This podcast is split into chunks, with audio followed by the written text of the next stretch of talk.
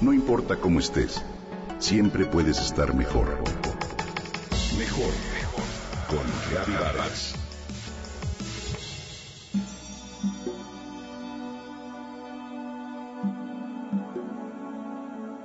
Si alguna vez has amado de verdad, entonces sabes lo que es sentir, aunque sea por un instante, cómo tu alma se asoma a la eternidad.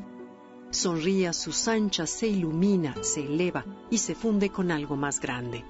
Es el misterio de sentir un gozo pleno que toma todos tus sentidos y al mismo tiempo te conecta con tu propia esencia. Beethoven decía que la música es la tierra electrizada en la cual el espíritu vive, piensa e inventa. Es impresionante el gran efecto que tiene la música sobre nosotros los seres humanos. Escuchar la música adecuada no solo mejora la instrucción y el desempeño, sino que crea el ambiente ideal para retener y hacer más relevante y divertida cualquier cosa que aprendas. ¿Cómo afecta la música las ondas en el cerebro?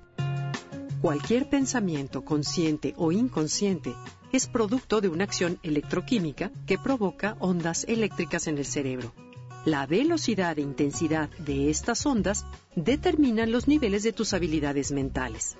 Bueno, pues la ciencia ha clasificado cuatro niveles. Primero, ondas beta. Estas vibran de manera rápida y crean un estado de alerta que te permite realizar todas tus actividades diarias. Estás en esta onda, por ejemplo, cuando platicas, resuelves problemas o tienes un diálogo interior. Las ondas alfa vibran mucho más lentamente por lo que crean un estado de relajación y quietud. Es cuando sueñas despierto, se te ocurren ideas o soluciones a algún problema. En este estado hay un alto grado de retención en la memoria. Después vienen las ondas teta. Esta entras en un estado de duerme vela, donde estás casi despierto y casi dormido. El cerebro puede ser muy creativo también aquí. Y por último, las ondas delta. Estas se emiten cuando el sueño es profundo y las ondas del cerebro oscilan muy despacio.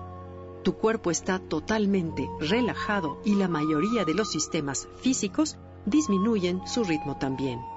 La música tiene la capacidad de introducirnos en un estado donde predomine cualquiera de estas ondas. El doctor Georgi Lozanov, quien en los años 60 captó la atención mundial por sus descubrimientos de la música en la relajación como en la memoria, comprobó que cuando la intensidad de la música empata con la intensidad de la actividad, nuestra capacidad receptiva en la memoria se intensifica. Bueno, pues él desarrolló dos técnicas a las que le llama conciertos. El concierto activo, que estimula el proceso mental, físico y emocional, y el concierto pasivo, que nos lleva a un estado de relajación para estabilizar ritmos mentales, emocionales y físicos. ¿De qué se tratan?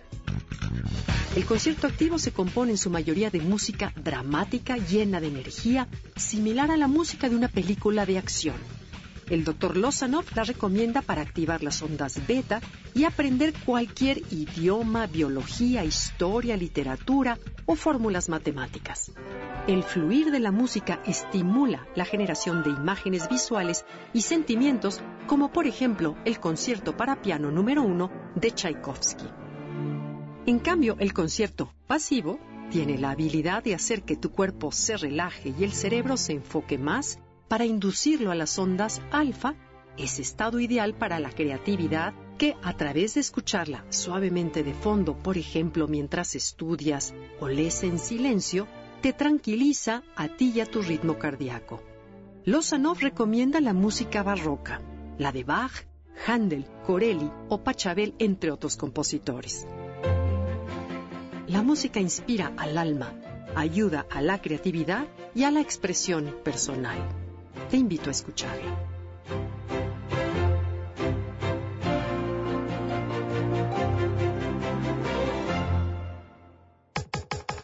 Comenta y comparte a través de Twitter.